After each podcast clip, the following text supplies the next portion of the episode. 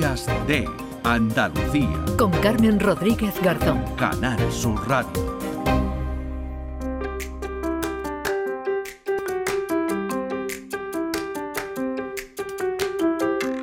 Nueve y diez minutos de la mañana es usted de los previsores que ya tienen el congelador, el marisco, el pescado y la carne que pondrá en la mesa en Navidad, pues enhorabuena porque seguro que se ha ahorrado un buen pellizco. Pero sí como la mayoría deja o dejamos todo casi para el último momento, pues prepárese porque como siempre, cuanto más nos acercamos al 24 de diciembre, pues más caro está todo. Y el 2022 ya de por sí ha estado marcado y está marcado por la subida de precios todo el año. Vamos a hablar de este asunto con José Carlos Cutiño, de la Organización de Consumidores y Usuarios de Andalucía. Hola José Carlos, ¿qué tal? Muy buenos días. Hola, buenos días. Vamos ya tarde, los que no hemos sido tan eh, previsores. Bueno, vamos tarde. Eh, productos hay, lo que nos va a costar es más caro, ¿no? Mm, sí, bueno, eh, el problema es que este año vamos a ir tarde todos, pero porque partimos de un nivel de precios desconocido. ¿no? nosotros hacemos un control de, de precios sobre 15, 16 productos de típica compra para las comidas de Navidad eh, empezamos a controlarlos en el mes de noviembre, a final del mes de noviembre, y vemos cómo van subiendo. Vamos a hacer público un nuevo control probablemente en esta semana, después del puente, y haremos oh, una, un nuevo control justo en vísperas de, la Nochebuena para ver cómo, cómo evolucionan. Bueno, pues el problema es que mm. este año ya partimos de precios históricamente altos. En e, esos productos eh, eh, que analizamos, donde hay algunos productos, bueno, pues que son típicamente eh, de, consumo para, estas comidas, ¿no? Estamos hablando de, productos como el redondo de ternera, el cordero lechal, la pularda, el pavo, el jamón ibérico, la lombarda, la piña, el besugo, la lubina, la merluza, las angulas, los langostinos, los percebes, las almejas y las ostras. Es decir, estamos hablando de mm. productos que ya de por sí algunos tienen un nivel de precio elevado, pero es que este año nos encontramos con un incremento medio en esta gama de productos de un 5,2%, que además un poco eh, está maquillada. Está maquillada porque hay dos productos, curiosamente, que están mucho más baratos que el año pasado por esta fecha. La mayoría de ellos tienen precios históricos mucho más altos y, si no fuera porque las ostras y, las angulas han bajado eh, un 17 y un 23% respectivamente, estaríamos hablando de incrementos mucho mayores. Ah, claro, las cosas haciendo las cuentas, ¿no? Digamos, con ostras y angulas, que ya estamos hablando de precios muy altos, ¿no? No es que estemos diciendo que, sean baratas, sino que no han incrementado eh, su precio, sino que incluso han descendido, pero estamos hablando de productos muy, muy caros, de productos eh, gourmet, ¿no? Pero eh, entiendo que, que, claro, partiendo de la base de que ya marisco, pescado han subido, ¿no? Han experimentado un incremento de precios durante, durante todo el año, pues está Navidad nos vamos a encontrar, sí, sobre todo, ¿no? Vamos acercándonos más al día 24 en ese observatorio, vamos a encontrar que todavía eh, hay tiempo, ¿no? Para que suban aún más esos productos. Claro, porque es que si tenemos en cuenta, normalmente eh, eh, los precios suben entre un 5 y un 10% en estas vísperas de, de, Navidad. Algunos productos que tienen una alta demanda, pues incluso bastante más, ¿no? Eh, ¿Qué es lo que pasa? Que si partimos de un nivel de precio como el de este año, que ya es históricamente alto, ¿eh? Eh, más de un tercio de los productos que hemos analizado están ya en precios históricos, muy por encima incluso de los precios que pudieron alcanzar en plena Navidad del año pasado, pues nos vamos a encontrar con unos precios realmente importantes. Hay que tener en cuenta, fíjate que hay productos, la lombarda ha subido ya un 32% respecto a noviembre del año pasado, la merluza un 16%, el pavo un 14% los percebes un 13, los langostinos un 11. Quiere decir eh, que lo que le metamos ya, mm, bueno, pues eh, va a hacer la cesta pues casi inasumible y o adelantamos compras o buscamos alternativas o vamos a pagar probablemente las navidades más caras de la historia. Bueno, pues eh, ahí queda ese consejo, adelantar las compras, mm, si se puede. Bueno, pues yo creo que ya esta semana, que es la semana ¿no? anterior a, Nochebuena, pues igual algo nos podemos ahorrar porque ya la, la siguiente no puede, pueden alcanzar ya precios eh, más que desorbitados. O buscar alternativas, nos decía José Carlos, porque también desde eh, OCU pues elaboráis un menú, ¿no? digamos, un poquito más económico, pero que por eso no deja de ser menos rico. Bueno, aquí la, verdad es que eh, hay determinados productos que es obvio que funcionan por una cuestión de oferta y demanda, ¿no? Y, evidentemente a mayor demanda, pues mayor es el precio. Si buscamos otras posibilidades, eh, buscamos sustituir pues ese cordero, pues esa, eh, esa merluza o esa lubina por, por, por, otros productos alternativos que pueden ser igualmente ricos y gustosos, pues a lo mejor nos ahorramos unos unos euros. De, de, todas formas, eh, estamos en un año complicado. ¿eh? el precio medio de la alimentación ya sabemos cómo ha estado el IPC en el sector alimentación con subidas aproximadas de un 15% y esto como mínimo nos lo vamos a encontrar prácticamente en, casi todos los productos.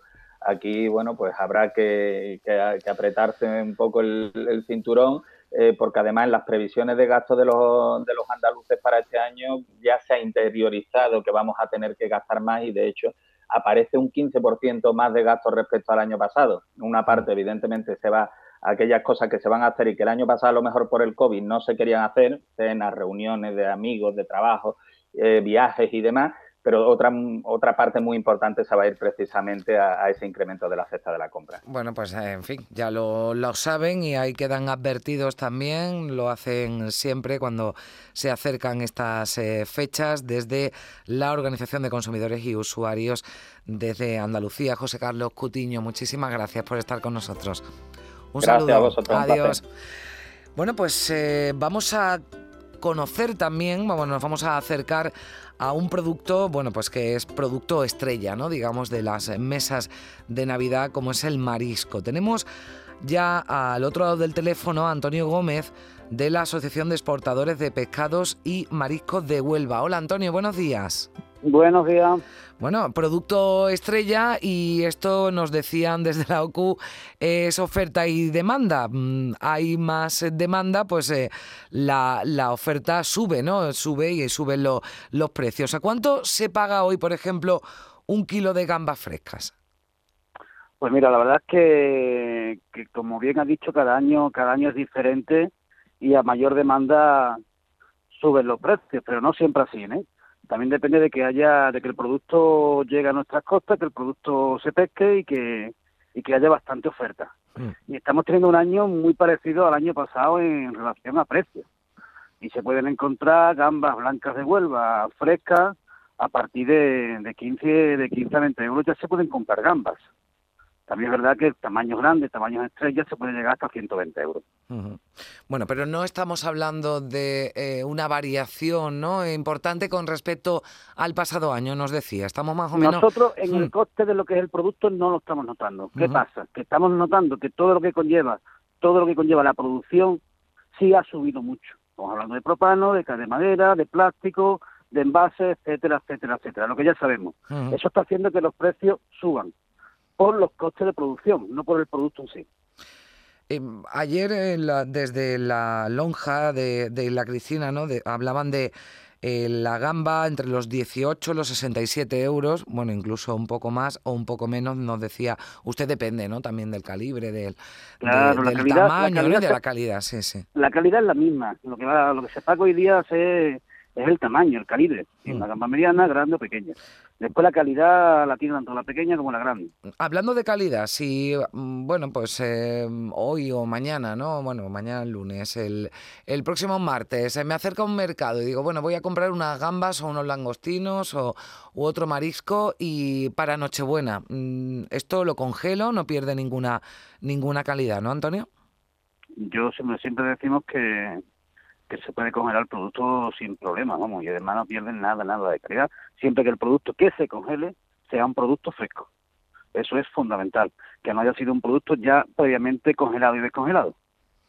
Hablábamos eso siempre hay que avisarlo a los consumidores, que se congele siempre un producto que sea fresco. Bueno, en eso confiamos, ¿no? Entiendo que el propio, bueno, pescadero, ¿no? El que nos, eh, nos venda, no... Claro, siempre hay que acudir a lo que son los los productores y a los puestos que de nuestra confianza y que sean locales, que son los que realmente te están ofreciendo los productos estrella. Eh, que, hablábamos de la, de la gamba, ¿no? poníamos el ejemplo de la, de la gamba, pero ¿es lo que más se ha encarecido o hay otros productos que por distintas circunstancias que usted nos explicaba, porque claro, que llegue el marisco pues no depende solo ¿no? de que eh, vayamos a buscarlo, hay que, vamos, vayamos a buscarlo, me refiero al consumidor, sino que hay que ir a, buscarlo al mar, eh, eh, entiendo que habrá productos, bueno, pues de los que haya menos por distintas circunstancias meteorológicas, demás, ¿qué es lo que más se, se ha encarecido? ¿Qué es lo que más nos va a costar encontrar y vamos a pagar más caro en cuanto a marisco? En cuanto a marisco, este año nosotros, desde nuestra asociación, lo que sí estamos notando es que el producto que está habiendo un poquito de escasez y que va a subir de precio más que otros años va a ser la cigala. La cigala, una buena cigala de costa, este año sí va a ser un poquito más cara que otros años, porque no hay esa gran oferta que debería de haber. Hay mucha demanda y no hay tanto producto. El carabinero también es un producto que, que se demanda mucho en Navidad y también quizás sea un poquito más caro, pero una buena gamba y un buen langostino mm, está al alcance de, la mayoría de los bolsillos. Ah, pues ya lo, saben. ¿Y de, ¿Y de pescado, Antonio? De pescado, por supuesto, sigue demandándose mucho lo que es la dorada, la lubina, un buen pargo. Y el pescado sí está un pelín más caro que otros años. El pescado sí, sí varía mucho en Navidad y sí fluctúa mucho en precio. ¿Está eh, llegando mucho marisco y pescado de, de otras partes? Mm, sobre todo la parte de, Marruecos, Mauritania, sí está entrando, sí está entrando productos, bastante. Bueno, esto entiendo que también... Lo que hay que preocuparse, lo que hay que preocuparse de que sean productos de calidad, siempre decimos lo mismo. Siempre que hay que estar pendiente de que esos productos que cumplan las normativas y que sean productos de calidad. Por eso nos quedamos con lo que con lo que usted nos decía, Antonio, que lo mejor es acercarse, bueno, pues a, a nuestro pescadero, a nuestro mercado de, de, confianza, ¿no? Y saber que ahí no vamos a... Exactamente, eso siempre nosotros apoyamos mucho a todo lo que es el producto local, producto de temporada, empresarios de, de la zona, que son al final los que no nos van a engañar y los que nos van a dar los mejores productos de, de, la, de lo que llega a los mercados. Siempre eh, eh vendedores, empresarios de zona y de la zona de locales. Bueno, pues ya lo saben, el pescado más caro, gamba y langostino, la podemos encontrar a un precio bastante razonable. La cigala se dispara un poquito porque hay menos y el carabinero, bueno, que ya estamos hablando de productos mucho más gourmet. Pero gambas y langostinos en principio no hay mucha variación con respecto al, al pasado año, así que bueno, pues con eso no nos quedamos. Antonio Gómez de la Asociación de Exportadores de Pescados y Mariscos de Huelva, muchísimas gracias por estar con nosotros. Muchísimas gracias a usted. buenos días.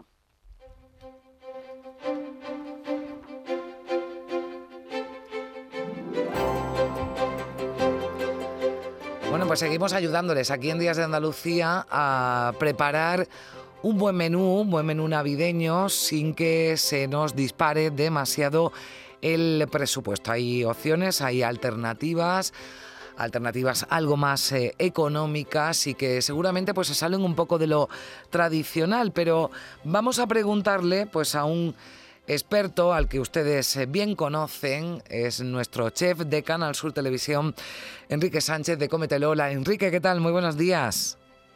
Hola, buenos días, ¿qué tal? Pues nada, encantada de saludarte para que nos deje alguna receta, algún consejo para estas navidades y no arruinarnos, Enrique. Sí, bueno, mira, eh, yo suelo decir una frase que es que la cocina es un mundo libre. Y, eso hace que, al final podamos adaptarnos o, buscar esas recetas que al final, más que alimentar, fíjate, nos emocionen, porque yo creo que estamos en una época de, del año en que cuando nos sentamos a la mesa tenemos que emocionarnos un poquito, ¿no? Por ejemplo, recuperar, ¿no? Alguna alguna receta, ¿no? Familiar, algo así que, bueno, que no sea lo habitual, pero que, sea algo más, más económico, ¿no? Alguna. Efectivamente. Sí. Mira, yo, te pongo un ejemplo, por ejemplo, en, mi casa, para que tú veas, eh, nosotros las fechas estas nunca falta, por ejemplo, en la cena de Nochebuena, un tazón de puchero con fideo. Porque era un plato que nos hacía mi madre de chico y claro, como todos vivimos fuera ya de casa, siempre que volvíamos nos decía mi madre, oye, ¿qué os apetece? Y nosotros decíamos, mamá, haz lo que sea, pero un, poquito de puchero, por favor. Y, entonces tú lo piensas y dices, madre mía, pero si ese día lo que pega era, pues eso, lo típico, chacina, embutido, tal. Bueno, pues nosotros un tazoncito al menos de puchero tiene que haber. Bueno, porque pues al final es algo emotivo. Claro, pues podemos, podemos poner la excusa, ¿no? Si no andamos muy bien de dinero.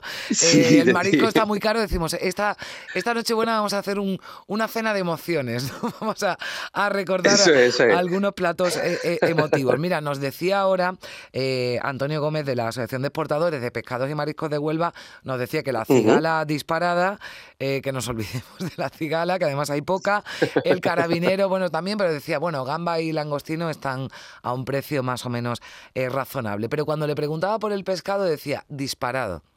Claro, mm, ¿qué pescado, por ejemplo, está rico, que a lo mejor no es el, el más eh, conocido, más famoso, ¿no? Digamos, para, para esta época, como un besugo, una merluza, no tan caro, pero que lo podemos hacer también, también rico, como plato principal? Pues mira, nos podemos ir a, pescados, por ejemplo, al final no es, muchas veces ya no es el pescado que comimos, sino cómo lo preparamos. Y, por ejemplo, podemos irnos a, unos tacos de pez espada, por ejemplo. Eh, se pueden hacer unos tacos de pez espada sobre unas patatas panaderas y después hacerle, imaginaros, una, una vinagreta de berenjenas asadas y se le pone eh, por encima justo cuando le vamos a la mesa. Podemos hacer unos timbales. Eh, bueno, timbales parece que estoy hablando de música, pero lo que imaginaros, por ejemplo, al final he jugado un poco también con la estética del plato o a mí me gusta mucho jugar eh, con, ingredientes que decimos en cocina que engrosen o que aumenten la receta.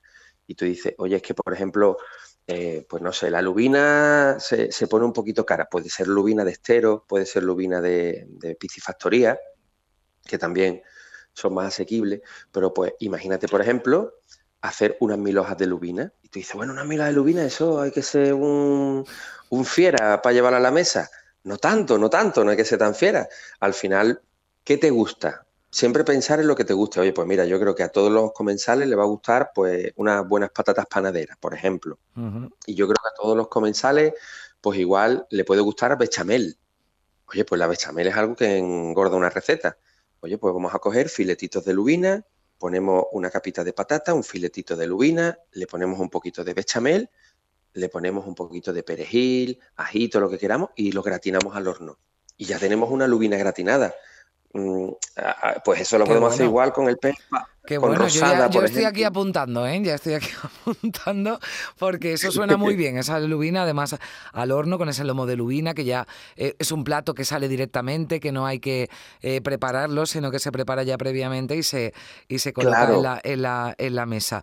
Estábamos hablando, Enrique, de, de, pescado, ¿no? Pero eh, yo no sé, por, lo que, con lo, lo, que tú conoces y por lo que, por lo que sabes, el pavo aquí mm, tuvo su época, vuelve otra vez ahí ¿Hay pavo en las escenas de, Nochebuena en Andalucía?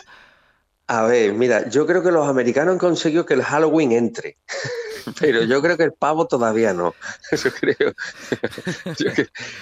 Hay, hay pavo, hay pavo, pero muy poco, muy poco. O sea, el cordero desbanca en, en estas fechas, el cordero desbanca al pavo mm, por, goleada. Eh, además que el pavo, fíjate que, que, yo estuve viviendo en Estados Unidos y el pavo, que he comido mucho pavo, es lo que quiero decir, vamos. Y, el pavo tienes que cocinarlo muy bien para que te quede jugoso. Sí, si no queda muy seco, ¿verdad? Queda una, es una carne muy seca. El pavo queda una, carne que dice, pon, un pavo y algo de bebé, por Dios. que, te van gollipar, como le digo yo a mis niños. Que el pavo, hombre, hay, hay formas, ¿no? Y, quien quiera cocinar pavo, yo muchas veces incluso digo, mira, no te vayas a un pavo entero, que al final a lo mejor compra un buen muslo de pavo, que es una parte más jugosa, y en lugar de hacer un pavo entero, pues haz tres muslos de pavo al horno. Eh, incluso hay pues la, clásica receta en la que por encima se le ponen lonchas de bacon, ¿no? Para que mientras está en el horno ese, ese bacon vaya soltando jugosidad. Pero yo, verá, es que yo creo que conmigo con el pavo pinchas en hueso. No, no, no, pues yo, por eso te pregunto. Yo, prefiero, tenemos en Andalucía un pollos de corral, que eso quita el sentido, y un buen pollo de corral asado al horno con una buena marinada o con un buen adobo, que fíjate, hay un truco muy bueno, y es hacer una marinada, la típica, pues a lo mejor que nos guste, ¿no? Mira, es que en mi casa nos gusta el comino, el orégano. Bueno, pues te coges en un cuenco un poquito de aceite de oliva virgen extra y le pones pues una cucharada de orégano, un poquito de comino, le puedes poner tomillo seco, eh, si te gusta un poquito de romero, que tenga sabor, que tenga... Y eso lo mezclas y cuando tienes el pollo entero, por el lado, digamos, donde está el culete del pollo, para que nos entendamos, por ahí le haces un cortecito y le levantas un poco la piel. Oye, y es un día para cocinar, para mancharse. Entonces, si quieres te pones un guante, no pasa nada, pero te llenas las manos con ese adobo y metes la mano entre la piel y la carne del pollo. Y por ahí vas metiendo la mano y, lo llenas de ese aceitito justo por la carne, pero sin quitarle la piel. No sé si me estoy explicando. Sí, sí, sí, sí. Yo ¿Vale? Entre, entre la piel del pollo y la carne. O sea, sin quitársela, sino que ahí dentro, pues le dejamos ahí eso que hemos preparado, ¿no? Previamente, que nos decía. Eso es, ese aceitito que tiene sabor. Hay quien lo hace con mantequilla. Oye, pues yo le pongo en vez de aceite mantequilla. Bueno, libertad, hay libertad. Y, y entonces, simplemente después lo que vamos a hacer es un truco y es que hay un ingrediente en la cocina que consigue que las pieles de los asados, ya sea pollo, cordero, cochinillo, la que sea, quede muy crujiente, que es el ácido cítrico. ¿Y dónde está el ácido cítrico? En el limón. Entonces, cogemos, le exprimimos un buen chorreón de limón al pollo por encima, un poquito de sal, pimienta, pum, y lo metemos al horno. 185 grados, dependiendo del tamaño del pollo, pero vámonos a una hora, hora y cuarto. Entonces te sale un pollo crujiente, crujiente por fuera y que cuando tú plas, le cortas, está la carne empapadita con ese adobo. Y eso es, yo creo que queda mucho más jugoso que, por ejemplo, que un pavo. Yo creo que hay algunos ya que han descartado el pavo, ya directamente escuchándote a ti hablar de, ese pollo que es rico, bueno, esos consejos que nos has dado también para, para, para pescado, para, bueno, pues eh, plato principal y la cocina de emociones, que eso está muy bien, Enrique, que hay que poner en la mesa, son fechas además, bueno, pues de, de muchos recuerdos, de muchos sentimientos y está bien, ¿no? Que también en la mesa y que seguramente nos va a salir algo más barato, pues esa sopa, ¿no? Que hacía eh, tu abuela, ¿no? Qué rico. O, aquel, aquella receta, ¿no? Cualquier guiso, ¿no? Que puede también comerse. Sí, Mira, y, yo si me permite, una cosa que lo has dicho tú y, me parece que es un acierto brutal y yo lo recomiendo siempre en esta fecha es pensar cosas que se puedan dejar hechas con antelación hmm. y que o solo se metan en el horno o que se lleven a la mesa y se pongan en la mesa, porque al final no se trata de que todos disfrutemos y haya una o dos personas eh, en la cocina sacrificado. Que pensemos en recetas que se puedan dejar para ¡pam! Solo darle el toque final de, preparación. Bueno, pues pensar un poquito, que todavía hay tiempo y hemos eh, querido también que nos dé esos consejos maravillosos siempre Enrique Sánchez, chef de Canal Sur Televisión, en Comételo, donde pueden, donde pueden verlo y seguir apuntando como hemos hecho hoy. Enrique, muchísimas gracias, un abrazo fuerte. Siempre a vosotros, gracias y besos para todos. 9 y 32. Días de Andalucía. Con Carmen Rodríguez Garzón. Canal Sur Radio.